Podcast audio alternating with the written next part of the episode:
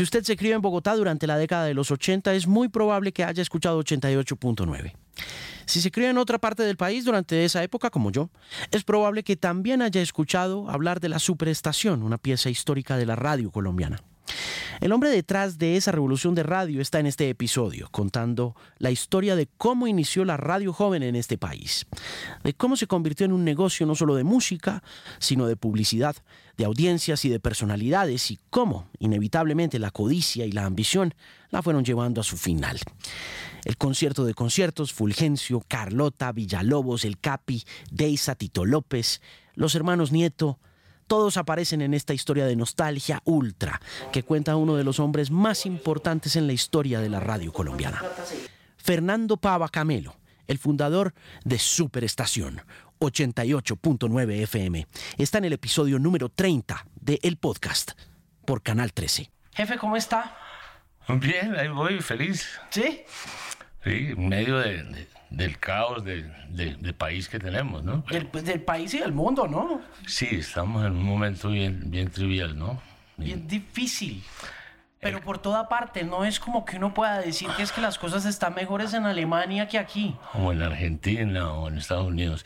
Sí, es un momento complicado, un país bien dividido, con una cantidad de noticias que lo ponen a uno y bueno, pero ahí estamos, hay que ser feliz en medio del caos. ¿Cómo hace uno para ser feliz en medio de tanto caos y sobre todo en este país?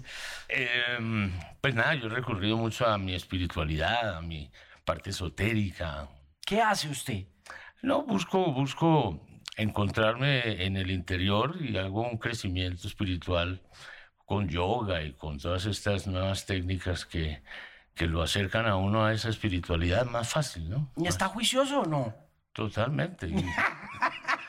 Nunca ha sido diferente. Yo he manejado el, tema de la, de la fiesta con, con, prudencia. Porque usted ha sido un hombre muy rumbero de todos modos. He pues asistido a muchas fiestas.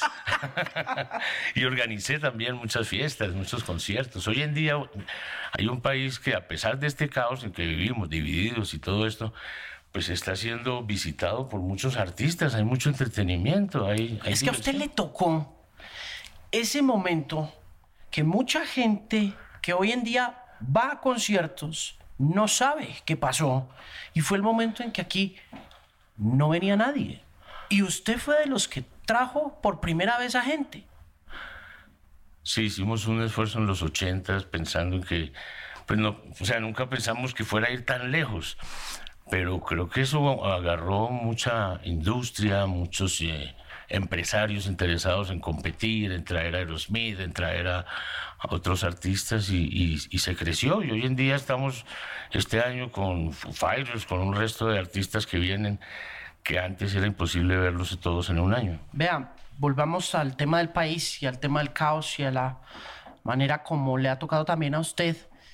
Eh, desde los medios de comunicación, eh, torear un montón de épocas y de, temporadas en este país, pero la pregunta más puntualmente hablando es... Em, eh, ¿cómo, ¿cómo, ve el país en términos de medios? ¿Cómo ve el país en términos de expresión libre? ¿Cómo, cómo siente las cosas? Pues difícil, ¿no? Complicado. El, país nunca ha sido, creo que ha mezclado los poderes, creo que no, no hay esa separación de poderes que le da la democracia y los medios se han mezclado dentro de los poderes también. Entonces hay una mezcolancia que no es nada sana para la democracia del país, es lo que veo yo. Sin embargo, en este país es muy difícil la libertad de expresión. Mire lo de Garzón. Eh, y todavía no se sabe, todavía no se esclarece el crimen. Y pues creo yo que es difícil estar, pertenecer a un sistema en el que la, la, expresión está limitada. Uno no puede decir todo lo que está pasando. Mire lo que pasa en el poder, en la fiscalía, en Obedrecht, en todos estos bancos, en los ministerios. Eh, pues el gobierno tiene una misión bastante difícil, que es enderezar este país, y no lo está enderezando. Fíjese, todas las evaluaciones del primer año pero creo que eh, en medio de todo eso hay que, hay que, estar, hay que buscar con fe la felicidad, mm. el, estar alegres de cada día. Creo que hay más cercanía por parte mía hacia, hacia, hacia Dios. Como dueño de medios, ¿usted cree que hoy en día los medios son más están más restringidos para opinar y para comentar que... No hay libertad realmente. Está difícil que haya libertad de expresión porque hay represalias frente a los periodistas que se atreven. Y eso lo hemos visto últimamente con más, más claridad. Y obviamente los procesos en los cuales eh, la justicia opera eh, también son cuestionados. Mire eh, lo que están los escándalos de la, de la Corte Suprema. la justicia, los tribunales también son comprables de acuerdo a eso. Hay una duda en que se haga justicia y hemos visto que hay eh, vencimientos de términos, hay un poco de artimañas que los abogados y los que manejan este tipo de, de pleitos se amañan y este es un país muy particular donde hay colombianadas en la justicia y en todo este tipo de, de, procesos. Eso lo pone uno triste realmente, pero pues en medio de todo vivimos en un país tropical muy bacano que tiene pues cordilleras, tiene naturaleza, hay buen aire, hay un mundo de cosas, maravillas. Creo que eso es en lo que me he enfocado en, en, en encontrarle razón a la vida, porque el sistema definitivamente nos, nos, nos lleva a, no entender por qué tanta injusticia en todo campo, ¿no? Mm. en, todos los niveles, el gubernamental y, en, la corrupción también está, o sea, la está viendo todo el mundo, ya quedó quedó expuesta. totalmente. ¿Le ha tocado guardar silencio como dueño de medios? Qué pregunta. Sí, sí. Sí, porque pertenezco además a una familia que no, soy yo solo, somos unos hermanos, que algunos tienen, murieron unos, quedaron las viudas. Entonces no está fácil manejar el tema societario. Sin embargo, creo que eh, tenemos como em, eh, hacer unos emprendimientos bonitos en los contenidos de Internet. Hoy en día todos estos podcasts que hay eh, nos permiten sacar nuestro talento de, comunicadores y sacar unas, unas nuevas formas de comunicación que no son como la radio de los 80, que era muy romántica, muy bonita, el, teatro de la imaginación llevado al, carro o, al radio. Hoy en día está puesta aquí en el teléfono y, creo que han cambiado mucho las cosas para bien. Falta que todos culturalmente entendamos que es un unos medios de comunicación que todavía no tienen la responsabilidad que tuvo la radio en su momento. Entonces cualquiera hace un streaming, un Facebook Live, y de pronto se replica y tienen un golpe y, tienen dos millones de, visitas o 12 millones como la que tiene Julio Correa. Mm. Entonces hay un poco de cosas que están sucediendo para beneficio de los que pretendemos comunicar independientemente, libremente, una libre expresión. Eh, y realmente está, es cuestionada. Yo, yo he, entrado en un silencio desde hace un par de años en las redes sociales, que es la conversación pública, donde finalmente la expresión es necesaria. Se siente uno bien contando y diciendo las cosas que pueden suceder. Pero hay veces que, que pisa uno la lonchera. Y así le pasó al Señor, a todos los que han querido eh, eh, expresar la verdad y la, de la democracia, pues son como que frenados de inmediatamente.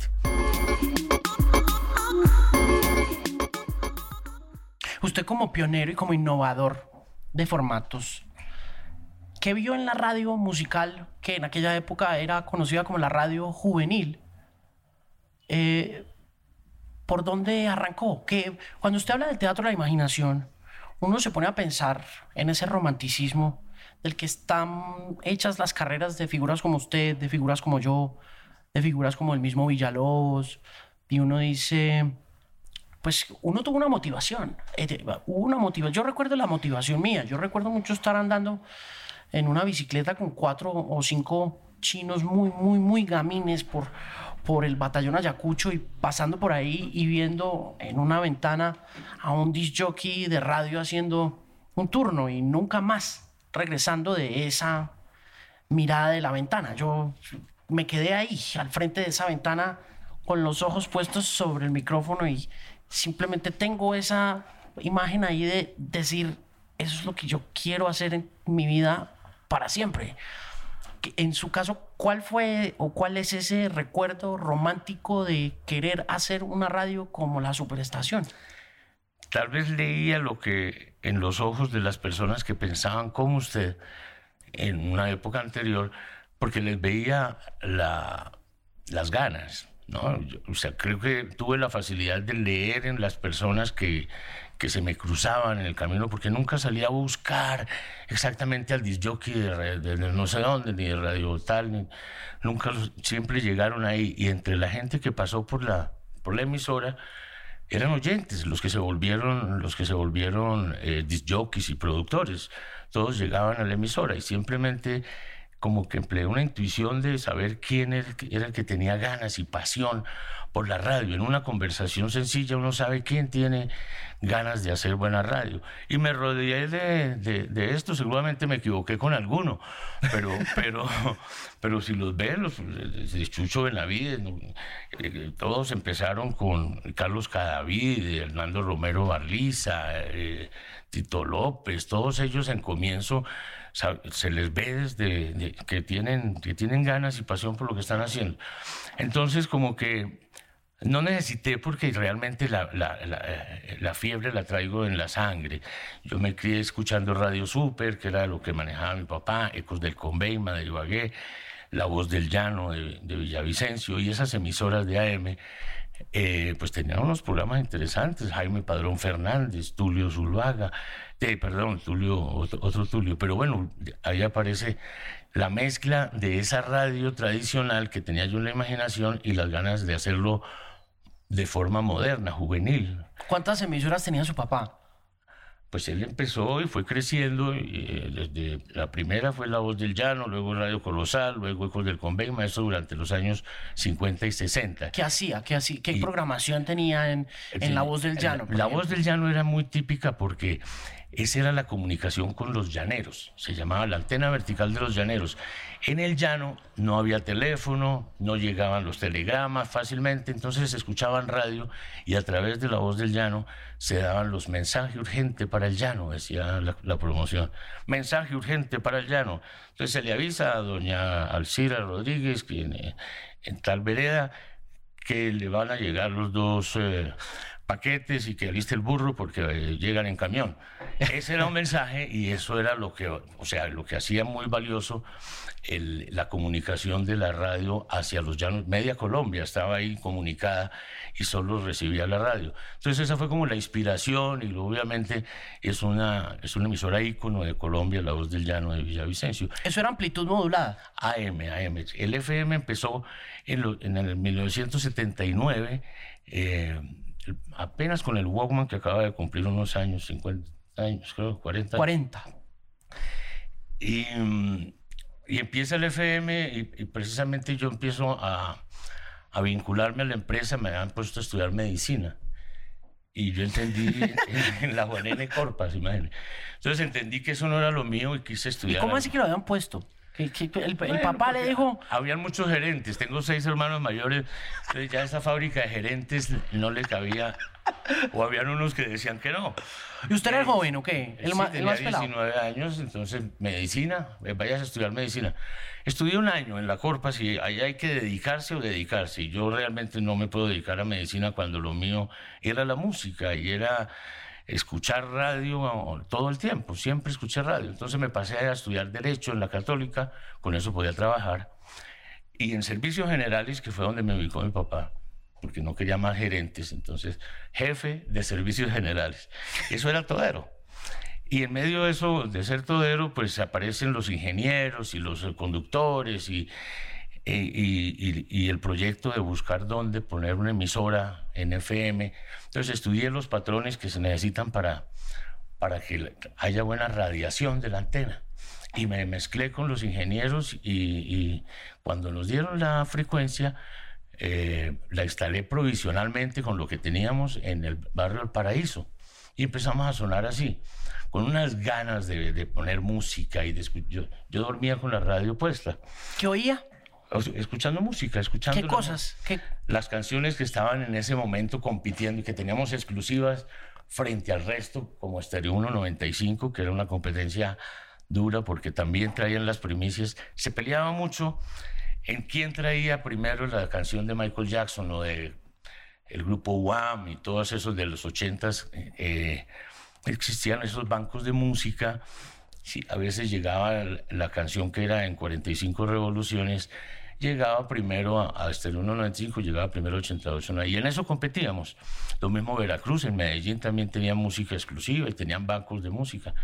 Y vivíamos en ese, en, eh, cómo innovar y poder ganar competencia. Entonces nos inventamos eh, las caravanas, nos inventamos unos personajes para el zoológico de la mañana pero espera que usted se me está brincando un montón de cosas. Porque usted, eh, volvamos al momento del, del, departamento técnico y de la montada de la emisora. Sí. ¿Cierto? Sí. Y del eh, gusto por la música. Yo quiero volverle a preguntar, ¿qué está oyendo usted? Eh, ¿Cuál era su música favorita? ¿Usted qué, está, qué era lo que le gustaba a usted qué estaba pasando en aquel momento? ¿Era anglo? En, principio no podía pasar lo que me gustaba. A mí me gustaba, el, a mí me gustaba el rock, me gustaba de Elton John para allá y la música británica, sobre todo la música británica. Pero también obviamente había escuchado mucho de Animals y, había escuchado eh, Elvis Presley y todas estas eh, eh, cosas, pero no, no. La emisora inició con música instrumental porque veían el FM como que debía ser brillante, ¿no?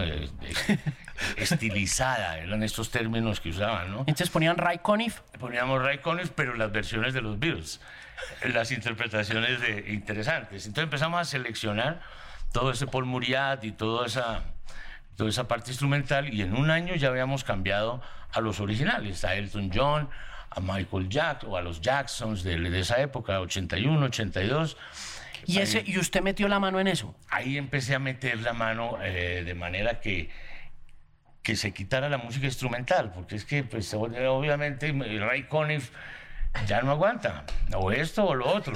Entonces me atreví, Armando Plata me alcanzó a aconsejar, me dijo que la rockeara más. En, en, alguna conversación que tuve, porque fui admirador de, de, Radio Fantasía. De, ¿Y él ya estaba en Radio Fantasía? Él ya había pasado por Radio Fantasía y, y estaba ahí produciendo Génesis y Lucas y unos artistas que... Ah, estaba metido en management. Estaba, haciendo el management hasta el 88, que fue cuando hicimos el concierto de conciertos, pero no nos vamos hasta allá, ¿no? todavía no, porque entonces, espere, venga, le, venga, le recojo un poquito la pita. Eh, ¿Cómo convence al papá de cambiar el formato? O sea, ¿con quién tenía que hablar usted para dejar de poner Ray y Paul Muriat para arrancar a poner a los Jackson 5? Con mi papá. No, es que, mi papá me entendía más. Había un gerente que es Álvaro Pava, mi hermano, no el mayor, sino el segundo, pero que es el, era el gerente con el que yo tenía problemas para para avanzar en lo que yo quería. ¿Por qué? ¿Qué le decía, don Álvaro? No, él era conservador y era político y estaba en otra cosa. Estaba detrás del Consejo de Bogotá y de cómo hacer la voz de los barrios en, en, en, en o sea, aprovechar la radio para... quería un megáfono. Para cautivar votos. Eso, eso a mí me... No, siempre puse un letrero que Tito lo conoce bastante bien que decía, política, caca. Eso estaba en mi escritorio y me tracé como, como, como dentro de mis cosas que yo no iba a hacer política. Usted se fue a cubrir Grammys en el 84. En el 84, y desde ahí 24 años seguidos. ¿Y se acuerda quién ganó el álbum del año? ¿En el 84? Michael Jackson. Thriller. Michael Jackson Thriller. Imagínese, llegué derecho a ver ese hombre lleno de Grammys. Porque ganó eso, ganó Disco del Año, ganó Canción del Año, ganó ocho premios Grammy. ¿Y cómo cubrió? Técnicamente, ¿cómo fue? Con una consolita Shure en línea, en, en línea no había pedido línea aislada. Recuerda que se trabajaba así. No pedí línea aislada, pero los Grammys dejan cuatro teléfonos o cinco teléfonos para los periodistas en la sala de prensa. Yo no los vi los Grammys, porque usted sabe que uno va a los Grammys se los pierde. Se va para la sala de prensa. Sí, a uno le toca es guerrear allá abajo en trinchera a lo que da. Sí. Entonces yo aprendí a conectar eso. James González me enseñó cómo era la vuelta de conectar la consola y mi micrófono y listo, dele, y marque y, y transmita. Transmita viendo un televisor porque eh, uno está en la sala de prensa para cuando pasan los artistas. Luego pasaron los artistas, pero eh, la transmisión ya, ya se termina cuando termina esto. Vienen los artistas en rueda de prensa, pasa Michael Jackson y yo lo grabo lo que puedo grabar, pero lo coge a uno como que a veces se, pierde uno la chiva. ¿Pudo verlo en algún claro, momento? le tomé fotos, ahí tengo fotos de, de esa vez. Con los premios Grammy en la sala de prensa. Y todo eso lo estamos, lo estamos digitalizando para, para señal memoria. ¿Recuerda algo de mm, él? ¿Recuerda algo puntual? ¿Una energía quizá? Un, un- de esa No, poca mí- cercanía que él... Mire, nos invitaron a un desayuno de la disquera, ¿no? Sony y CBS en esa época. Estuvimos en un desayuno con él y lo protegían demasiado. Me parecía que el, el- el manager, como que, "Hey, quick, quick no, no more flashes. Entonces, son un poquito enérgicos en esa seguridad que tienen con él. Y pues invi- nos invitaron a un desayuno donde todo el mundo le tomaba fotos y todo el mundo pendiente de hablar y tal, tal, tal celebrando los 110 millones de copias de, de ese álbum. Y me pareció tímido, totalmente tímido, una persona que dice, no, todo este alboroto y toda esta gente corriendo para allá y para acá, y llega un muchacho ahí a hablar, buenos días, ¿cómo están ustedes? Con una manera sencilla, tímida, no decía mucho. Eso fue lo que encontré de particular en, en él, pero obviamente toda mi admiración. ¿Él ¿Cree en las acusaciones contra él? Ush, he estado atento a eso. Yo creo que se han, se han destapado un poco de, de- de- de- de situaciones que lo ponen a uno en duda, en saber que, que sí hubo un poco de abuso de parte de él en su, en su parte, en su sexualidad. eso es lo que he leído de, de fuentes serias últimamente, ¿no? ¿Le afecta eso su pasión por la música que alcanzó a ponerle La usted? a- de él, no, para mí el, el talento es independiente de todo eso. Creo que el talento de él es indudable, es, es nato, es, es gigante, es- creo que marcó un punto en, en el pop. Por eso es el rey del pop. Creo que no, no es fácil que lo iguale Bruno Mars ni todos estos. Pero ahí van, hay, nuevas, hay nuevos talentos y creo que viene una nueva, eh, ol- un- una nueva ola de, de de nuevos buenos talentos internacionales. Cuando regresó de los- del cubrimiento encontró revolución. Siempre, siempre que había un viaje volvía y había pasado algo. eh, y tuve varios, eh, varios episodios, muchas anécdotas en los ochentas, como que era que la radio de esa época pues se movía con, con, audiencia y, era competitiva y un poquito, un poquito fuerte, un poquito rencorosa, ¿no? Había, había emoción en, en esa competencia que, Era muy poderosa. era, era, era fuerte y, como yo la sentí eh, con ventaja, es decir, desleal, eh, fui a Somedios en el 89 y denuncié y mi familia no permitió que yo denunciara lo que estaba sucediendo porque era una competencia desleal, me estaban quitando la gente porque yo no tenía pacto con Caracol como si lo tenía RCN. El acuerdo este El secreto acuerdo de, de no quitarse de no la quitarse gente. gente. Pero usted sí era, usted era el independiente. Yo era independiente, a mí sí produzca, que, que aquí lo esperamos, que nos mande los jockeys ya hechecitos. Además era local. Y era local acá en Bogotá. Entonces, ¿Usted empe- 88 se funda en qué año? en el 82, en el 82 empiezo con música instrumental.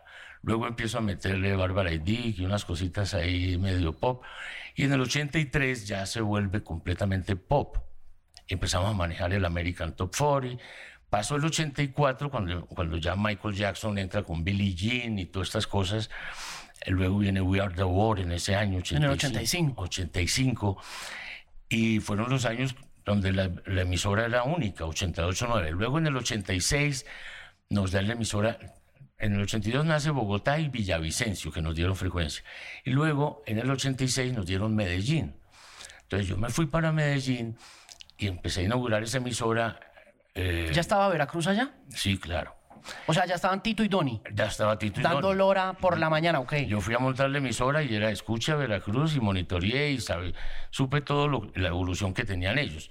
Y yo dije, esta gente va a ser la competencia mía porque estos saben de radio. ¿En qué años? 86. 85, 86. 85, 86 usted se va para Medellín. Me llevo a Soda Stereo, que no, no lo conocía nadie, y vino aquí el, el, el- el manager y me dijo, yo le doy un show de, de Soda Stereo por mil dólares, pero usted lo tiene que mover, tiene que pegarlo, tiene que sonarlo en su emisora. ¿Y qué arrancó a sonar? Nada personal. y metimos nada personal y, y entonces metimos acá en Bogotá a Compañía Ilimitada, o sea, Soda Stereo le abrió a Compañía Ilimitada. Usted estaba ya empujando a Compañía Limitada. Sí. A Juancho y a Pillo. Sí. Hicimos el concierto en sociedad con, con ellos, con, con, con Pillo, que tenía como una, él era logístico también, hacía Ah. producción. Y presentamos en la feria, en, un- en un- en una, una bodega de la feria. eh, ¿De cuál feria? Acá en la Feria Exposición de Bogotá. ¿En Corferias o qué? En Corferias. Lo que es hoy en día Corferias. Lo que es hoy en día Ah, Corferias.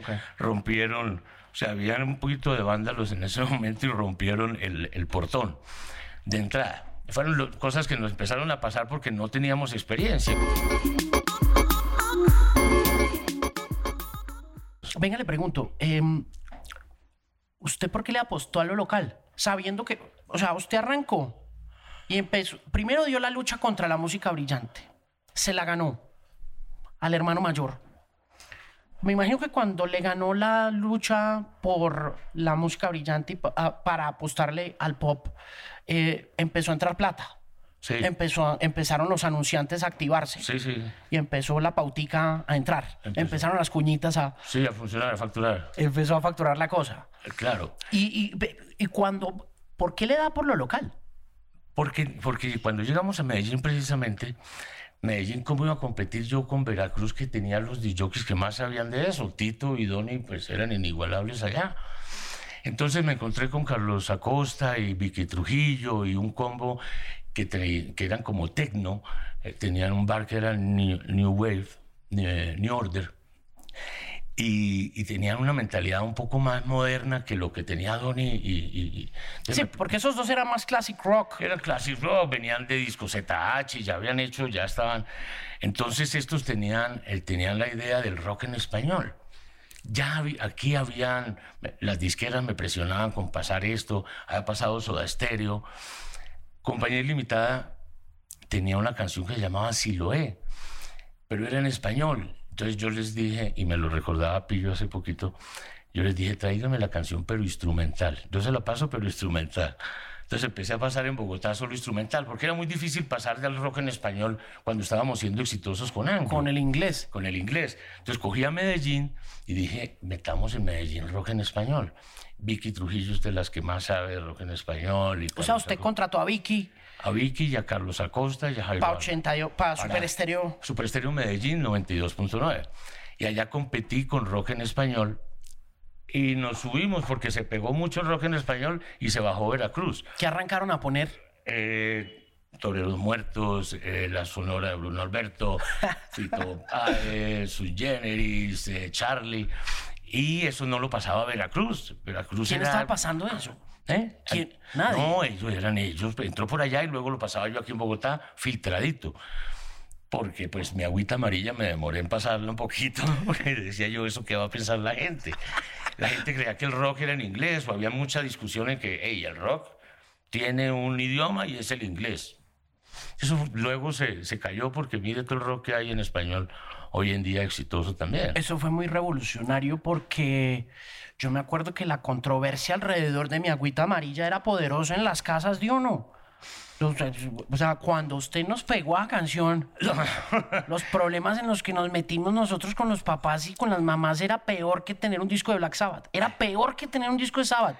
Entonces, en Medellín tienen el mito de que yo llegaba a Medellín y quitaban mi agüita amarilla porque yo estaba monitoreando. Y porque le daban náuseas a mi mujer embarazada. O sea, se inventaron cuanta vaina, ¿no? que llegó el jefe y entonces quite la agüita amarilla y quite eh, eh, todas estas cosas. Luego dije yo, no, aquí hay que abrir, hay que me- meta la agüita amarilla y meta, yo no me llamo Javier. Y empecé a escucharme, empecé a sacarle gusto y fascinación al tema. Y entró, y fue cuando llegó el concierto de conciertos, 1987. Me traje yo eh, a Tito, hablé con Tito porque llegué, llevé a Miguel Mateos a Medellín. Y allá se me apareció Tito, me dijo, yo soy Tito López y quiero trabajar con usted. O sea, Tito fue, Tito fue al concierto y me dijo, aquí estoy yo, necesito que te hablemos porque que me parece chévere. Y le dije, yo estoy necesitando a alguien allá. Porque aquí en Bogotá yo tenía en la mañana, la emisora estaba perfecta, pero en la mañana en eh, este, existía 6 AM, 9 AM, que era Yamir. que era Yamil. Entonces en FM yo dije, pongamos 6 FM y le, llam- le- leamos los titulares, vamos leyendo el periódico y poniendo música. ¿Y quién hacía eso? ¿Usted? Jaime Orlando Prado, un tipo que tiene la, la voz parecida a la de Otto Greffstein. Bueno, tengo un poco de anécdotas con ese tema. ¿Por Y qué? Porque Otto era el que... Otro manda. tenía una voz muy buena y, y- y este hombre pareciera imitador, pero es que tenía la voz igualita. Le dije yo, póngase a leer. El problema es que no sabía leer. Ah, entonces leía mal.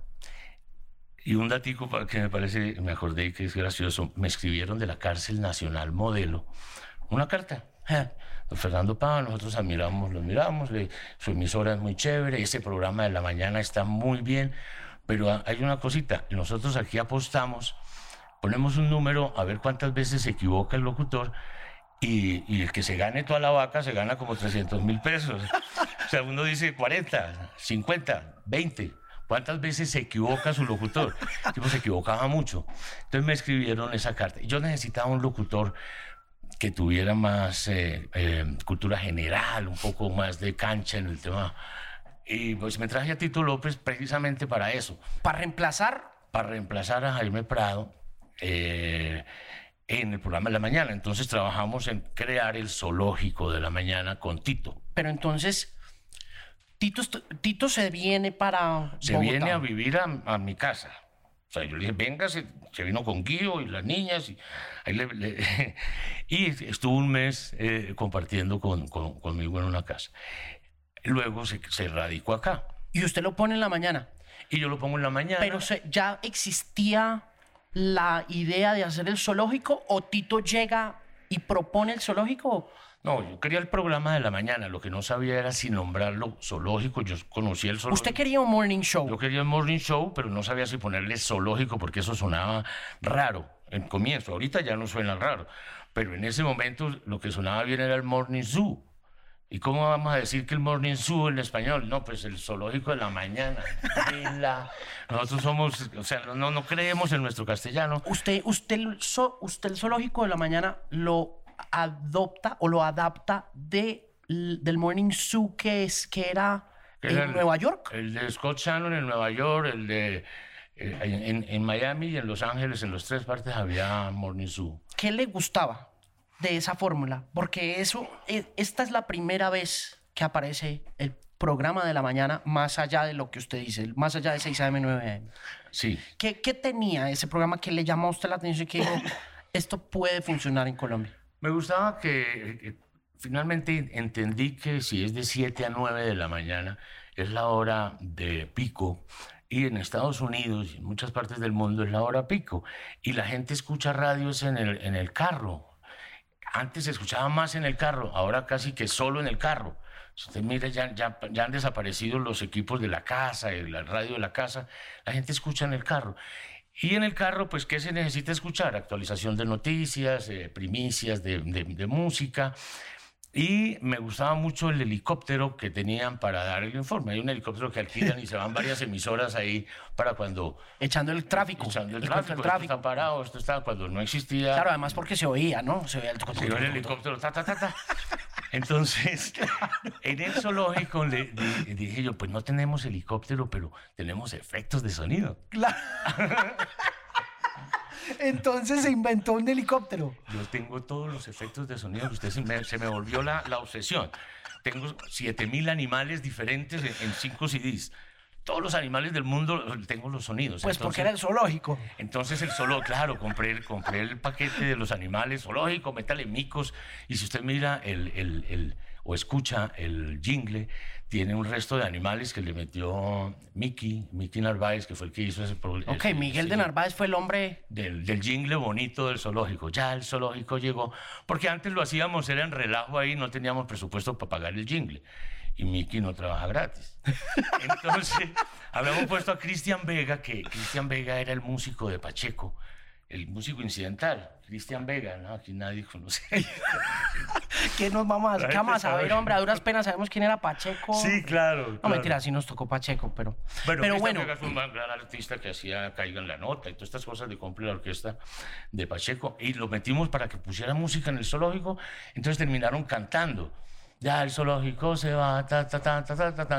Él les ponía música y el, el Diego, el Capi, Deisa cantaban encima. pero espere, entonces Tito llega, se sientan, Sí. montan zoológico. Sí. Cuando se sientan a montar zoológico, ¿quién es el siguiente a bordo? O sea, o, o- No, empezaron a vincularse. Sandra, mi secretaria, vaya y diga, haga la nota de farándula. y tal cosa. Y empiezan a aparecer. Apareció Claudia Vega, que es una periodista también que hacía farándula, y la vinculé ahí porque traía los chismes. Y de ahí salió Carlota, que, eh, ¿quién va a decir los chismes? No, yo no me atrevo a decirlos. No, pues hágale, transforme la voz y lo hace como Carlota. Y entonces Claudia Vega se convertía en, por cuestión de efecto de sonido. No, el, que se convertía era Jorge Marín, ah, ok que hacía voz de efecto de sonido y, y ahí ya aparecía Carlota. O sea, Claudia escribía. Claudia escribía y los chismes los dictaba Carlota. Y en el periódico El Tiempo aparecía una sección, dicen, yo no sé, que era eh, los chismes que, que, aparecía de Carlota o de Claudia Vega, que nos ayudaba con esa, con esa parte de farándula, ¿no? Se casó Pernías, no sé qué pasó con los actores. Claro. Y empezamos a darle ingredientes, a mirar qué era el plato del zoológico de la mañana. Póngale esto, póngale esto. Y en eso Tito es muy inteligente. Creo que Tito tiene claro el, el, el esquema. Entonces me fue fácil eh, eh, encontrar lo que yo quería. Sin embargo, Tito no dura sino siete meses a pesar de haber firmado dos años, a los siete meses se lo llevó Caracol y me dijo, hable con los abogados de Caracol que yo me voy. O sea, Tito lo dejó. Tito me dejó, me dejó Villalobos, me dejó Jorge Marín, se, se, fueron para Radioactiva, porque obviamente Caracol tenía un poco de ventaja, tenía televisión. Tenía plata, tenía televisión. El Grupo Santo Domingo, y nosotros ahí ya...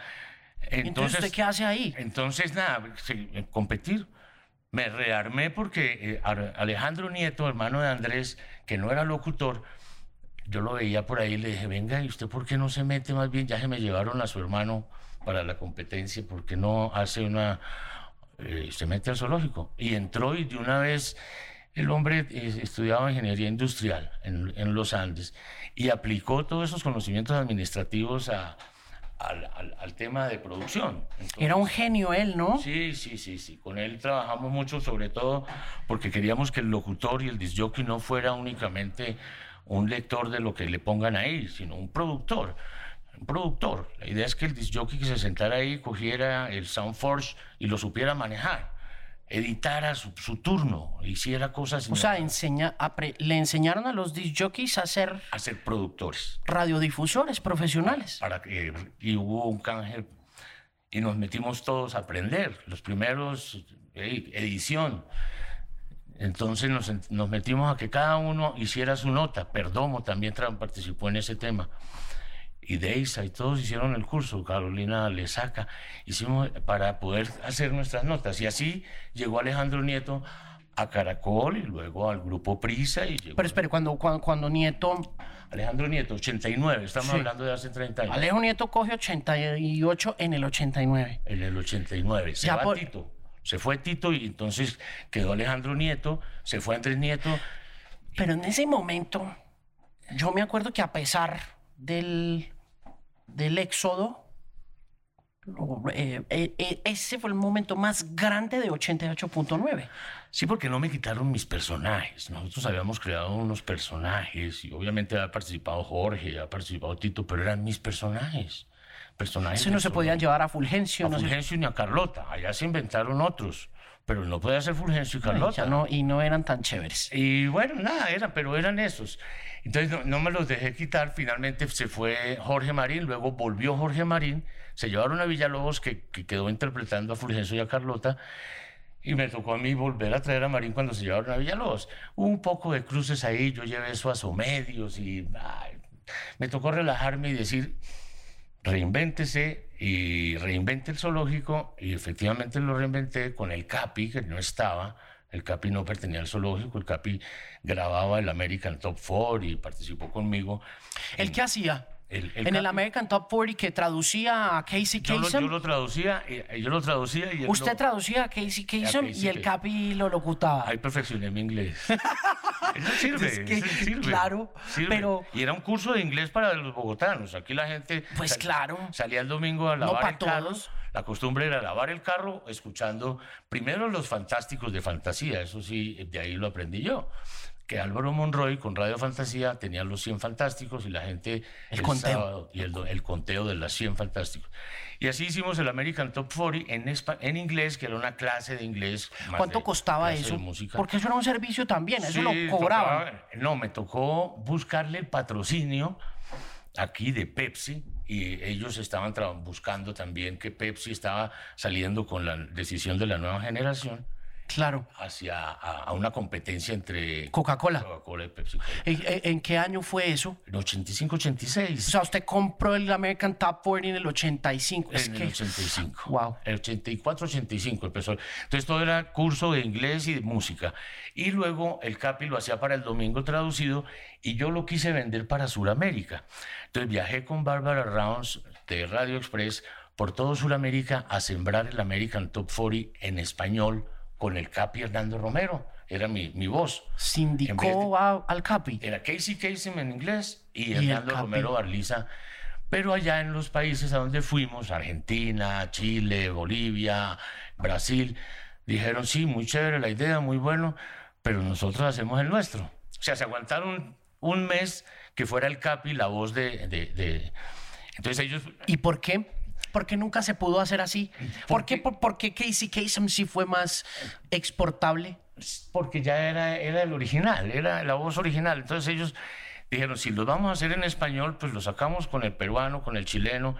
Sí, cada uno, rock, eh, Radio Rock and Pop de Buenos Aires, que dijo, listo, entramos. Yo armé el sistema hispanoamericano de rock, se llamaba, donde todos participábamos a los otros porque estaba entrando el rock en español. Allá ya estaban los prisioneros con ganas de venir. Entonces me reuní con los prisioneros que nunca habían venido no, y ya tenían el baile de los que sobran y aquí no había sonado todavía los prisioneros. Y usted arrancó a poner eso y Entonces dije, esto es lo que viene, esto es lo que viene. Entonces el baile, el baile Usted sí no. Entonces, usted nos pegó eso, los prisioneros, o de estéreo, los hombres G. Todos los hombres G también llenaban acá.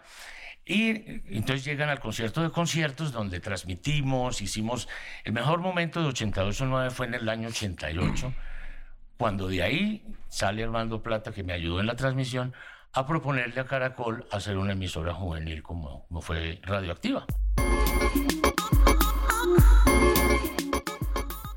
¿Cómo le fue en el concierto de conciertos? Porque volvemos a lo que le decía al principio de la conversación y es que usted es pionero no solo en haber pegado un montón de cosas de locales y nacionales e, y latinoamericanas, en haber hecho del anglo una cultura muy especial, en haber pegado el, el, el zoológico, sino que usted montó un concierto que nunca había pasado antes en este país, un concierto para gente joven. Yo no, pues es como que la, vida en este país para muchos de nosotros se compone en la vida antes del concierto de conciertos y después del concierto de conciertos. Sí, sí. Eso fue ¿Hizo plata? ¿Hizo plata? Eh, no mucho. Fíjese que estaba, estaba, estaba asociado con unos tigres, Armin Torres, Felipe Santos.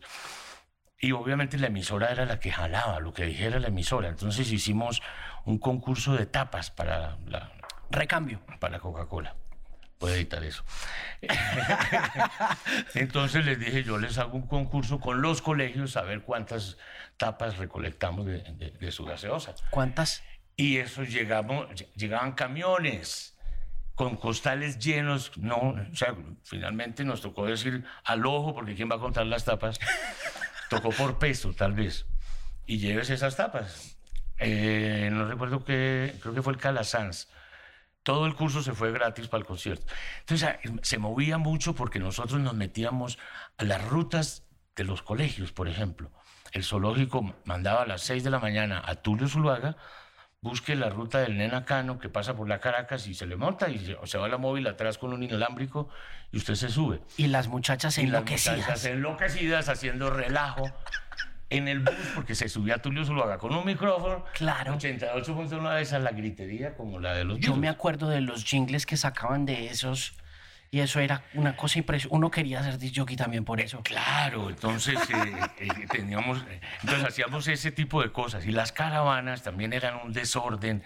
La primera la hice con Hernán Orjuela, luego con Camilo Pombo.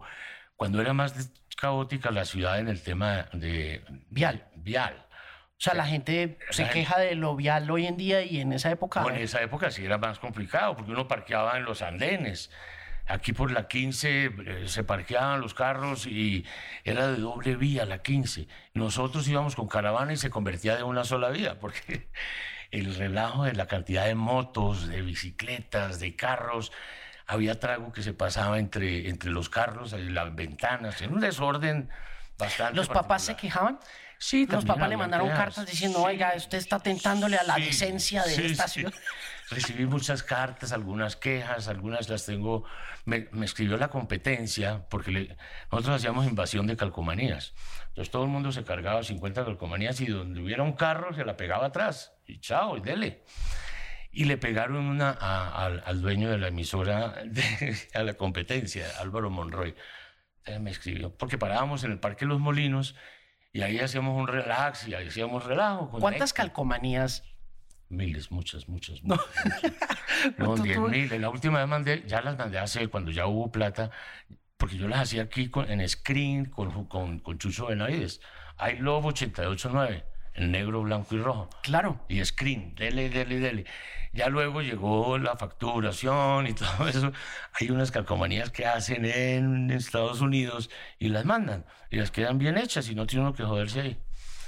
Entonces compré calcomanías y esto se volvió la invasión de los stickers porque los carros, luego lo hizo bien la W, que era que los carros participaban en premios. Sí, arrancando en abril del 2003, Julio Sánchez Cristo fue también... Esa misma vuelta, hizo la misma vuelta, nosotros lo habíamos hecho en el 86, Lo que pasa es que usted era fue, mucho más guerrilla marketing. más Los- guerrilla, muy, muy guerrilla. Fue muy guerrilla. Los, nuestros primeros stickers eran mal hechos realmente. Pero es que la radio, creo yo que esa radio musical siempre fue subversiva. En- Si nos atrevíamos, nos atrevíamos a transmitir cosas que no, no teníamos ni autorización para transmitir. Los regañaban por el contenido del zoológico. No- nos regañaron por, por el contenido del Closet, que era un programa que nos inventamos, un programa de gays, los jueves, con Carolina le saca. Como antes tenía el mito de que el tema era los jueves, que el jueves Eso fue era como en que en el 99, por ahí. 90 y pico, 97, por ahí. Entonces Carolina Lesaca me propuso un, un programa para gays donde la gente eh, se soltara en en- en el teléfono, el contacto directo. Había más comunicación y estaban como saliendo del closet. La gente estaba en la moda de salir del closet, entonces pusimos el closet para que la gente saliera del closet. Y música también es especial, como que hay un pop, hay un dance que es muy de, de- del- de la comunidad. Y empezamos a hacer ese tema y nos llamaron del ministerio porque Kevin Colmenares, que usted lo conoce tal vez, Kevin y Carolina Lesaca, se estaban pasando en, lo- en los términos de lo que explicaba la gente cuando habían, eh, cuando habían tenido su experiencia Claro. bisexual o lo que fuera, entonces uno preguntaba mal y le dolió. Entonces toda esa malicia fue la que dijo el ministerio y hubo unas quejas sobre eso. Luego enrutamos ese programa en que realmente fuera para salir del closet, pero manejando un vocabulario aceptable y respetuoso. Entonces todo eso lo, lo enderezamos, pero, pero sí, obviamente me regañaban en el zoológico, también me llamaban alguna vez cuando alguien se pasaba en términos de, de ofensa, en, en términos de, de, de- de ser... eh, Incorrectos. Ra- Racistas, a veces, Sí. racistas. Había de todo eso, pero siempre hubo una, una expectativa por el siguiente día, qué va a pasar en el zoológico de la mañana. Siempre había esa emoción de, de- de- escuchar el siguiente día porque hay algo nuevo, aparece nuevas cosas, siempre había nuevos episodios de las, de las radionovelas. Entonces creo que hicimos en- en- en- en- entre los 80s y los 90s esa, fuimos testigos de los 80s, de toda la música de los 80s. Entonces en el 89 trajimos a Air Supply. Me ofrecieron Air Supply, yo dije, sí, efectivamente, hagámoslo. Y promoví ese concierto. Alejandro Nieto lo presentó con el Capi. Fue un concierto interesante de, de Air Supply. Estuvieron acá. No, yo no gané en los conciertos realmente, no, no, no soy el gran negociante, Empresario. el empresario de conciertos. Nada, yo me asocié porque era buen promotor y me inventaba cosas con la emisora, eh, cómo hacer la rifa, cómo hacer que la gente participara y eso como que le movía a los empresarios. Mire, em, vamos a sobrevivir. Estamos destinados a perecer. Es Yo soy la muerte del disc eh, jockey. Es que los, los, los, los medios quedaron, no, pero se están abriendo nuevas, nuevas cosas. Pero Lo nosotros. que yo no creo es que la radio tradicional siga manejando el, el- el- La conversación. el, el curso, el curso de, de los éxitos que tenga que ser por la radio. Obviamente sigue siendo importante la radio, pero hoy en día el talento se está pudiendo eh, eh, palpar en las redes sociales. Mm. Hay gente que no necesita la radio, ni la televisión, ni nada de esos impulsos, sino con su talento pone su canal de YouTube y la gente aprecia y, empieza a generar ese gusto por ese tipo de música. Creo que hay más oportunidad que antes, ya la radio no va a ser tan definitiva. Y eso me, me abre la expectativa. No porque vuelva yo a la FM, no necesariamente vuelvo a la FM. Yo estoy ahí y hay mucha gente y muchos talentosos y hay unas facultades que necesitan por dónde hacerle. Entonces he estado en foros, en talleres, en conversaciones de dónde deben los estudiantes crear sus propios medios de comunicación. Y hoy en día se puede hacer. Bueno, jefe, pues aquí nos quedaríamos un rato largo. El otro día duramos como tres horas en la oficina también hablando. Muchísimas gracias por venir. No, para mí es un placer. decía que estoy feliz porque no solo lo admiro y lo aprecio bastante. Muchas gracias, jefe. El aprecio, la admiración, el cariño, el amor es mutuo es y de toda la audiencia. Lo queremos mucho y lo admiramos. Gracias. Gracias a usted, Andrés.